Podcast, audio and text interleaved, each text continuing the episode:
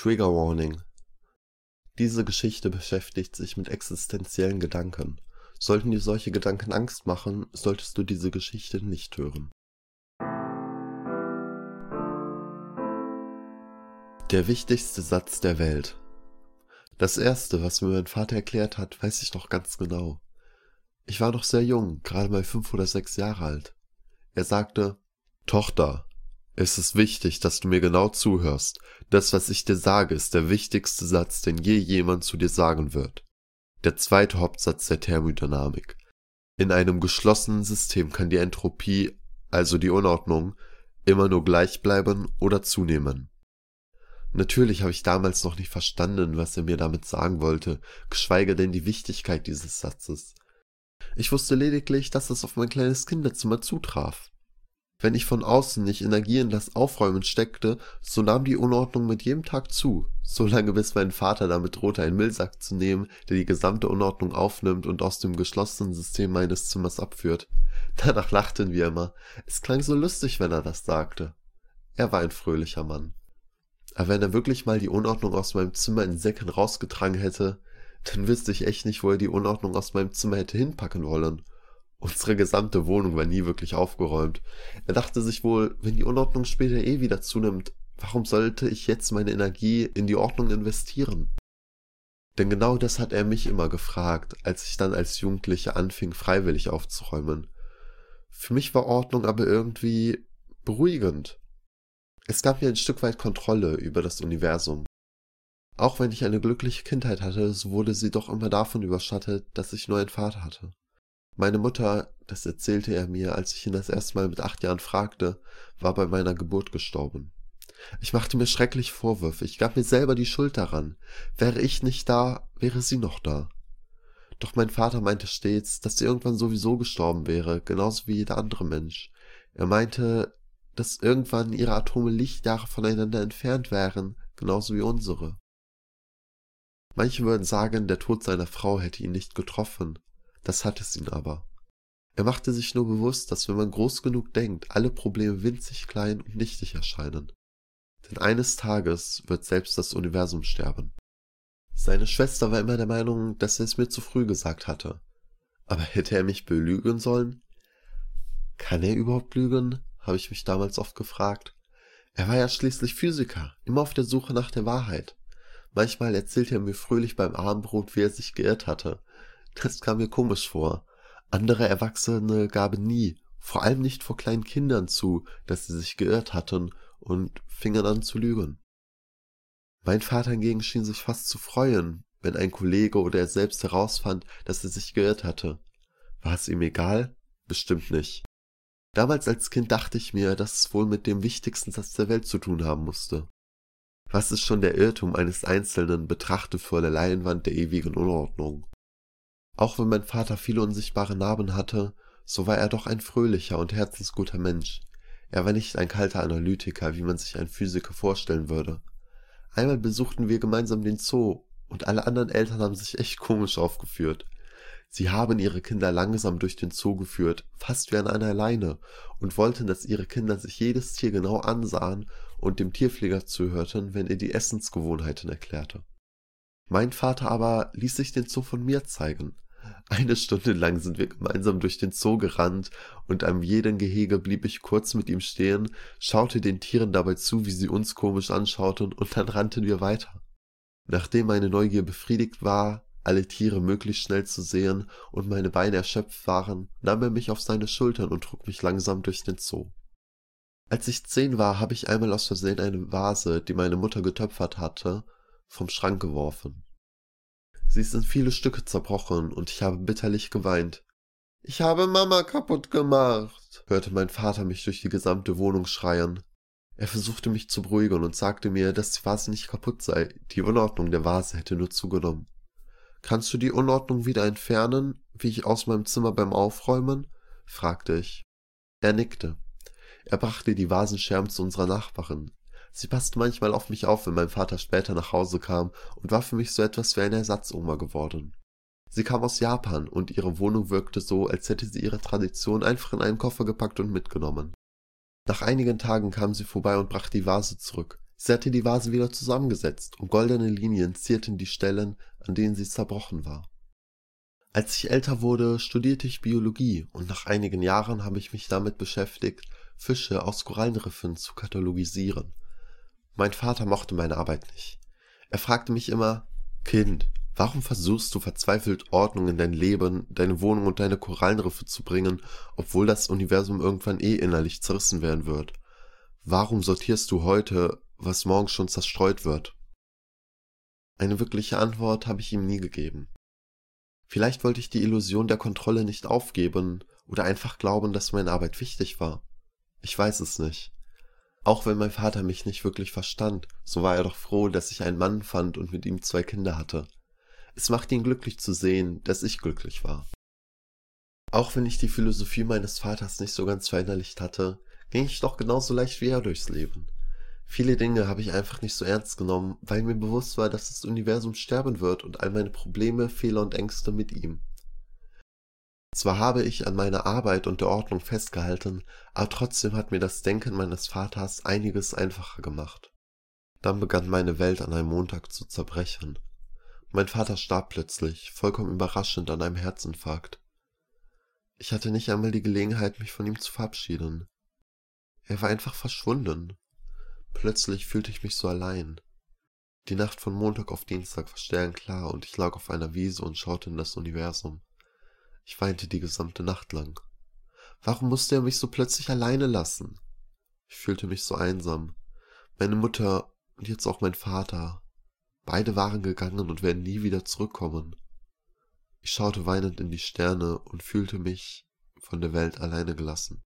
In den ersten Wochen nach dem Tod meines Vaters habe ich mich kaum selbst wiedererkannt. In meinem Arbeitszimmer an der Uni warf ich ständig Bücher, Gläser und Mikroskope um. Mein Körper fühlte sich irgendwie sehr weit weg an. Ich vergaß Dinge zu tun und arbeitete manchmal stundenlang an Aufgaben, die eigentlich mein Kollege Jannis erledigen sollte.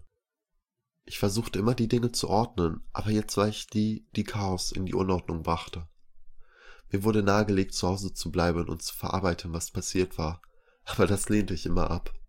Ich wollte mich nicht mit meiner Trauer beschäftigen und mich selbst bemitleiden, ich zog es vor, mich abzulenken beschäftigt zu sein. Nach vielen Monaten ging es ein wenig bergauf.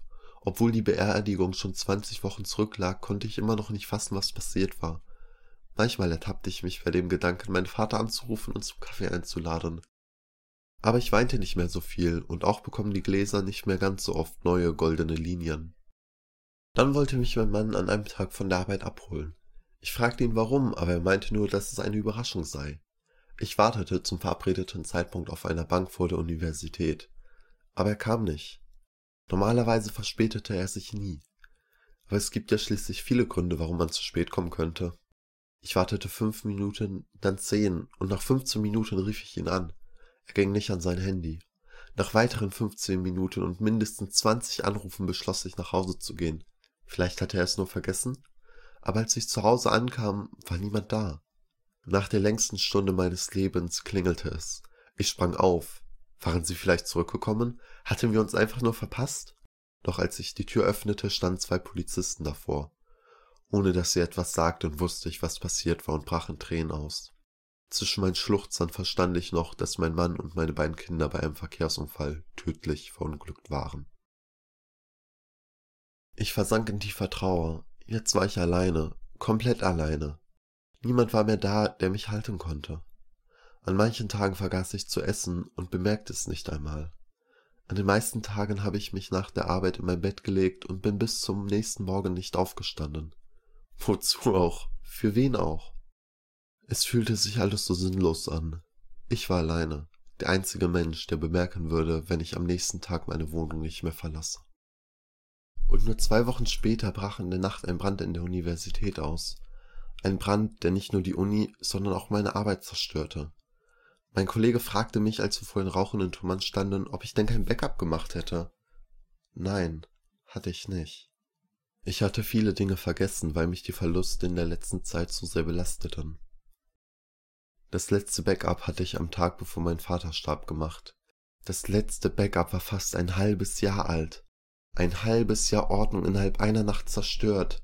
Eine glückliche Familie durch einen Autounfall zerrissen, ein brillanter Wissenschaftler und liebevoller Vater durch einen kleinen Herzinfarkt aus dem Leben gerissen. Und alles, was übrig war, war ich. Ich war alleine, alleine inmitten der Unordnung.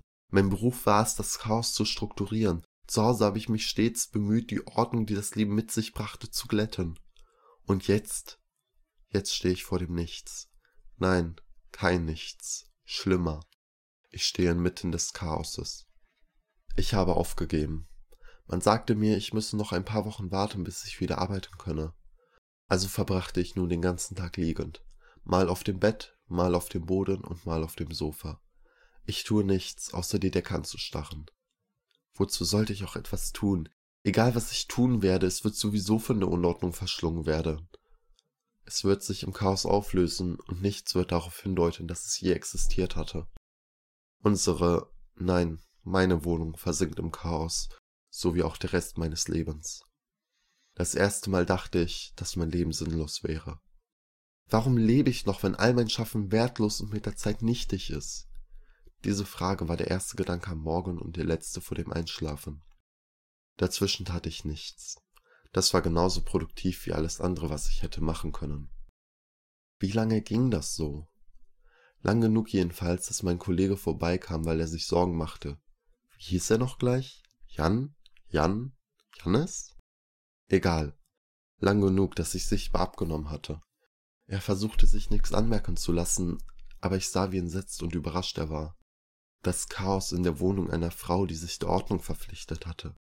Chaos in der Wohnung einer inzwischen sehr dünnen Frau, die eigentlich sehr gerne aß. Wortlos nahm er mich in den Arm, er lud mich zum Essen ein. Ich aß viel und viel zu schnell. Es war aber schön, mal wieder Gesellschaft zu haben. Nachdem wir uns verabschiedet hatten, ging ich noch nicht nach Hause. Ich kaufte vier Topfblumen und eine Schaufel. Ich ging zum Friedhof, eine Blume für meinen Mann, jeweils eine Blume für jedes meiner Kinder und die letzte Blume für meinen Vater. Als ich die letzte Blume für meinen Vater in die Erde eingrub, hielt ich kurz inne. Die Inschrift auf seinem Grabstein Wofür brauche ich eine Inschrift auf meinem Grabstein, wenn sie eh vom Regen weggewaschen werden wird? Ich musste schmunzeln. Das hätte ihm bestimmt gefallen, seine Antwort auf meine Frage, verewigt im Stein zu sehen. Nein, nicht verewigt. Nichts ist ewig. Das war ja gerade sein Punkt. Sein Glaube, um glücklich leben zu können. Unordnung ist das Einzige, was ewig war. Dadurch, dass er sich bewusst war, dass alles irgendwann von der Unordnung verschlungen werden wird, war sein Ziel immer, möglichst glücklich zu sein. Jetzt, wo ich hier mit einer grünen Blume in der Hand vor seinem Grab knie, muss ich zugeben, dass ich nie wirklich verstanden habe, was er mir sagen wollte, wenn er meinte, dass die Unordnung immer nur zunehmen kann und dass das zum unausweichlichen Tod des Universums führen wird. Ich habe die letzten Monate diesen Satz so verstanden, dass es egal ist, ob ich lebe oder nicht. Am Ende wird sowieso mein gesamtes Sein keinen Unterschied machen, spätestens wenn das Universum stirbt. Aber das war nicht, was mein Vater mir sagen wollte. Ich fange mit der grünen Blume in der Hand an zu weinen. Nein, mein Vater wollte mir mit diesen Worten etwas anderes sagen. Er wollte mir sagen, dass die Fehler, die ich in meinem Leben mache, nicht so schlimm sind, wie sie im ersten Moment erscheinen. Er wollte mir sagen, egal welche Verluste ich hinnehmen muss, Sie sind doch vergleichsweise klein, verglichen mit dem, was noch passieren wird. Er wollte nicht, dass ich gleichgültig oder gar unglücklich werde, wenn ich diesen Satz beherzige. Er hat seine Wissenschaft zur Religion erhoben und damit den Tod meiner Mutter verkraftet. Er hat aus seinem Verlust Kraft gezogen und einen Weg gefunden, glücklich und leicht durch eine ernste Welt zu gehen, indem er alles Weltliche einfach nicht so ernst nahm. Kann ich das auch schaffen? Kann ich wieder glücklich werden? Aber wenn ich nicht für die Ewigkeit lebe, wofür dann?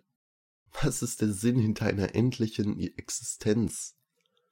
Freude? Erfahrung? Abenteuer?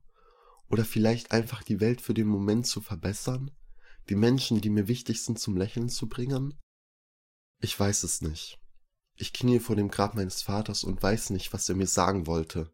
Das Einzige, was ich weiß, dass die Sinnlosigkeit des Universums mir eine Idee von der Bedeutung meiner Existenz geben kann. Ich kann glücklich werden. Trotz dessen, nein, gerade weil das Universum bald sterben wird.